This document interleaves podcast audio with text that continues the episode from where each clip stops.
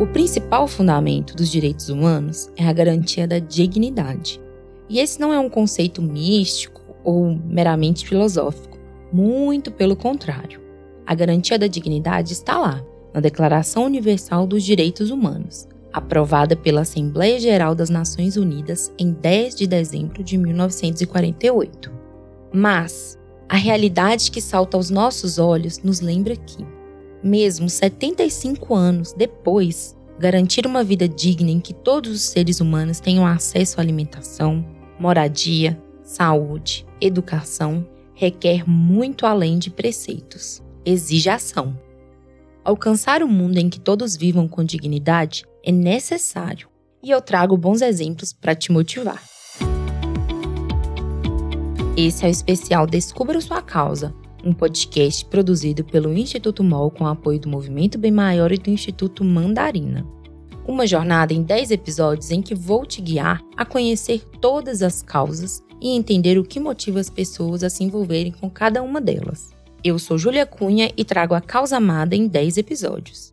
Vamos descobrir o que as cartas dizem sobre a sua causa?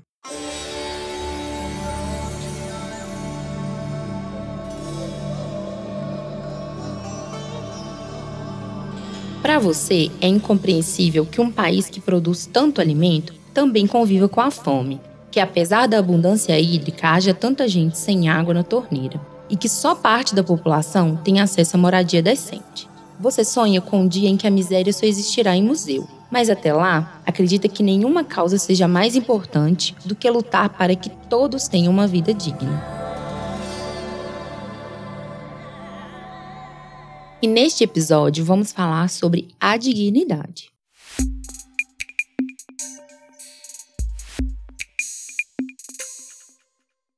Meu nome é Davi, né? Sou um homem branco, loiro, que teve todas as oportunidades de uma família que vem de classe média. E há 20 anos atrás, quando a gastronomia começou a ser ofertada como curso superior, eu fui um dos poucos que poderia pagar aquela universidade. Isso é 20 anos atrás, quando nos falava de gastronomia, quando não tinham programas de TV que traziam essa democratização do que é a gastronomia. Então, naquele momento, eu vi que, de um lado, você tinha um mercado crescente, eu como chefe de cozinha tendo que contratar pessoas, e por um outro lado, uma juventude inteira sem acesso ao mercado de trabalho. Pela sociedade, né, o conceito de dignidade vai muito pela honestidade, pela honra da pessoa. Mas a gente começou a entender, trabalhando na gastromotiva, que existem alguns passos antes para se tornar digno que é um, um processos básicos, serviços básicos à população. Então, como que a gente vai falar de dignidade para uma pessoa que vive numa favela, que não tem saneamento básico, que tem pouco acesso à educação, que nem entende muito, às vezes, os seus direitos de como ser humano e como cidadão. Então, para nós, o conceito de dignidade passa pelo entendimento das pessoas dos seus direitos como cidadão mas também do seu empoderamento pessoal para gerar pertencimento, gerar reconhecimento, gerar uma autenticidade. Então, para nós, o conceito de dignidade é um, um, é um direito, né? É uma coisa muito mais ampla. Então, todos os projetos que a gente faz, seja de capacitação profissional, seja de combate à fome, entregando quentinhas, seja na forma que a gente se trata como equipe, vem pelo conceito de dignidade, antes de honra e valor, mais de respeito, de acesso, de olhar as diversidades como potência. Então eu acho que a gastronomia social ele te dá esse lugar de você é, trabalhar como a sua parte de empatia, de solidariedade, valores humanos. Então a gente está falando de dignidade até de uma forma de eu tirar, sair um pouco da minha individualidade num país que é extremamente individualista, como a gente vê, que ainda não fez uma reparação histórica com tudo que a gente teve de processos de escravidão, processos migratórios. Então a gente é um país desigual, é um país que tem muito pouco acesso à educação. Hoje eu vejo dados que 5% dos jovens formados no, no, no, numa educação básica tem é, notas suficientes de matemática. Então a gente está falando de processos muito básicos que todos levam à dignidade. No nosso caso, é a alimentação. É entregar uma comida com qualidade, olhando no olho nos restaurantes que a gente trabalha, nas cozinhas solidárias. A nossa comida, a gente acredita que quando a gente doa uma comida, ela tem que ser nutricional e saudável. Então a gente permeia esse lugar da comida como nutrir, não só como comer e encher barriga. A gente tem que repensar nossa sociedade se o conceito de cesta básica traz a dignidade para uma família. Essa é a minha pergunta. Esse que você ouviu é o chefe Davi Hertz, fundador da Gastromotiva, uma organização sem fins lucrativos fundada em 2006 para promover transformações sociais através da gastronomia. A ONG que atua no Brasil, México e El Salvador é apoiadora de projetos de gastronomia social, através do movimento da gastronomia social. Além disso, oferece formações profissionais para que alunos se tornem empreendedores, auxiliares e chefes de cozinha e replicadores da metodologia da gastromotiva. É difícil olhar a, a dignidade como uma causa. Para mim, a dignidade é um direito, é um valor entre humanos para viver em sociedade. Então, para mim, é, existem causas, causas da, das as ODS, né? Existe a causa da fome, a causa da desigualdade social.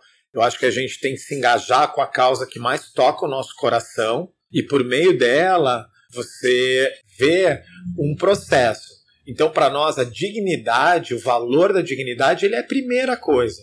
Se eu for dar um curso profissionalizante para um jovem que vem de uma favela, de um lugar de muita vulnerabilidade, e eu só, eu só mostrar para ele a técnica da gastronomia, eu não vou transformar ele. Ele não vai para o mercado de trabalho. A dignidade permeia a autoestima, permeia a minha relação com o outro em ser visto como igual em termos de ser humanos. Então, para mim, a dignidade está ligado à equidade. Agora, voltando para a casa da gastronomia social, uma coisa que me vem agora são as feiras no Brasil, né? quando a gente cozinha no Brasil, a gente sempre cozinha mais. A gente tem a cultura da fartura.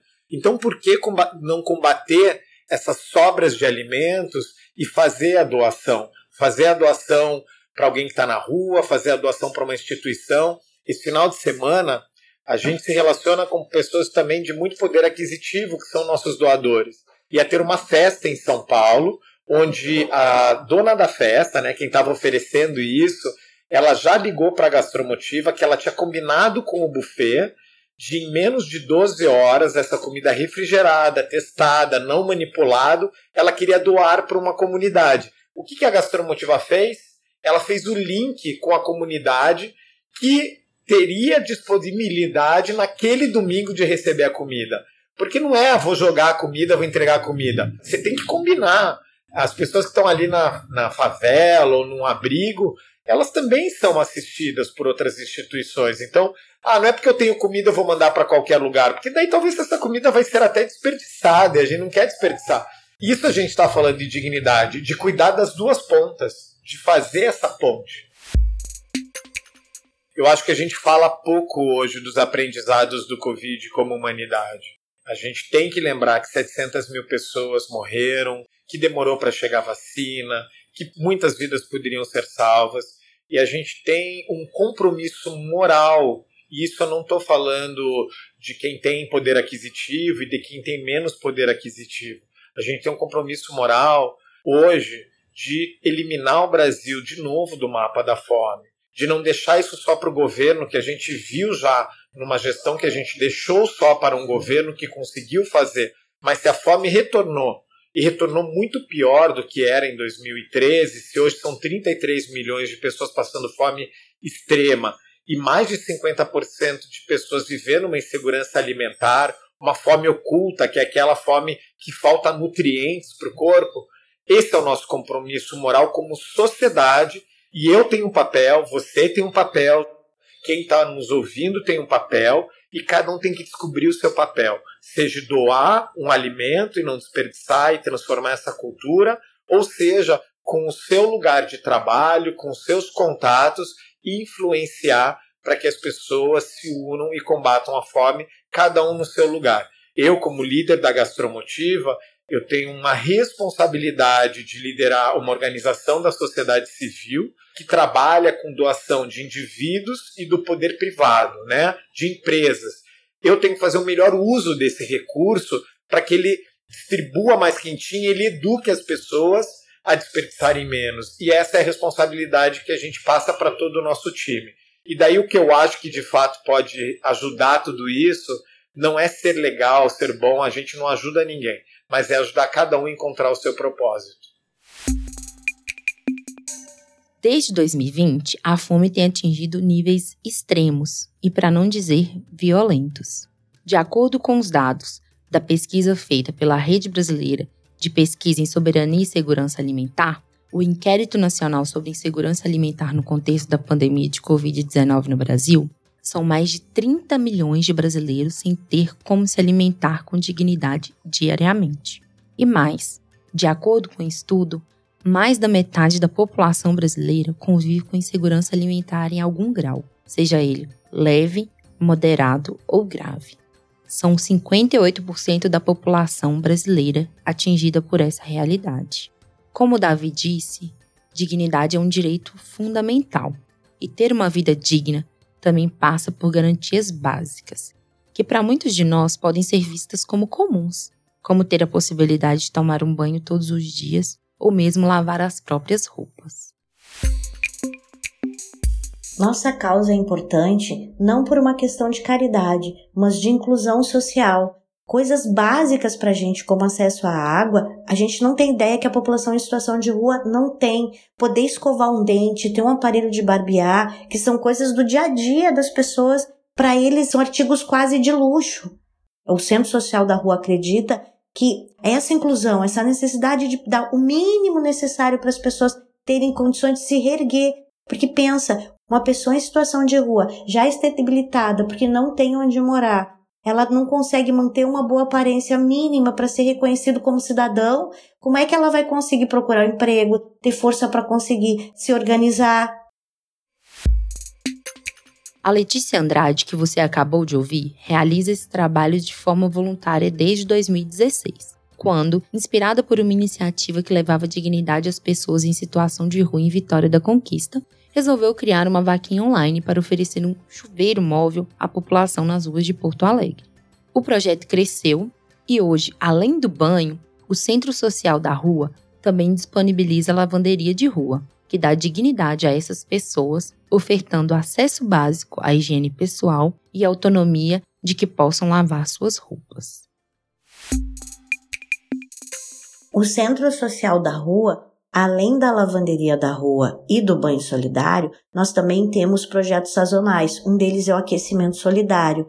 A gente mora em Porto Alegre, então quando faz muito frio no inverno, todo inverno a gente percorre a cidade pelo menos uma, duas vezes por mês com roupa quente e material de higiene para as pessoas em situação de rua nas noites. Isso se baseou porque teve um ano que um morador de rua morreu. Então, a partir daí, Todos os anos nós saímos para a rua à noite, quando faz menos de 5 graus em Porto Alegre, para doar roupa quente para essa população. Nós também temos, depois da pandemia, com a pandemia, nós tivemos que, que não podemos mais fazer a lavanderia nem o banho solidário por causa da questão do contato físico.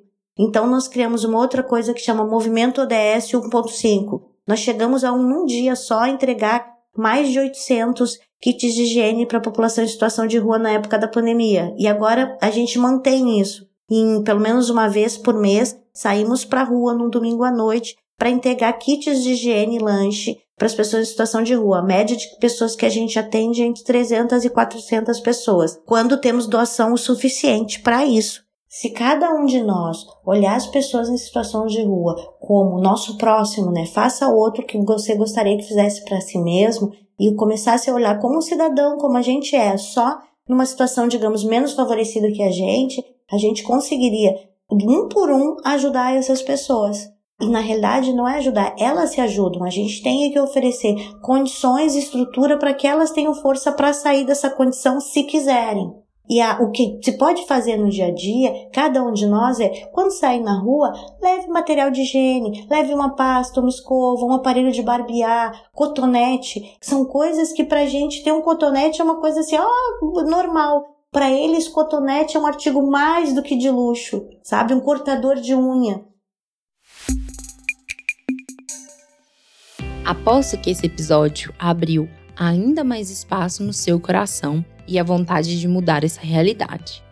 Então, vai lá no site www.descubrasuacausa.net.br. Faça o teste e se inscreva na newsletter para receber conteúdos mensais e, claro, aproveitar para se engajar na sua causa do coração. Ah, e não deixe de conferir todos os episódios dessa série. Afinal, seu coração é grande o suficiente para caber várias causas. Esse podcast é uma produção do Instituto MOL com apoio do Movimento Bem Maior e do Instituto Mandarina. A produção, roteiro e coordenação são da Ana Ju Rodrigues, o design é da Glaucia Ribeiro e a apresentação é minha, Júlia Cunha. A edição de som é da Bicha de Goiaba Podcasts. Eu te espero por aqui para trazer a sua causa amada o quanto antes.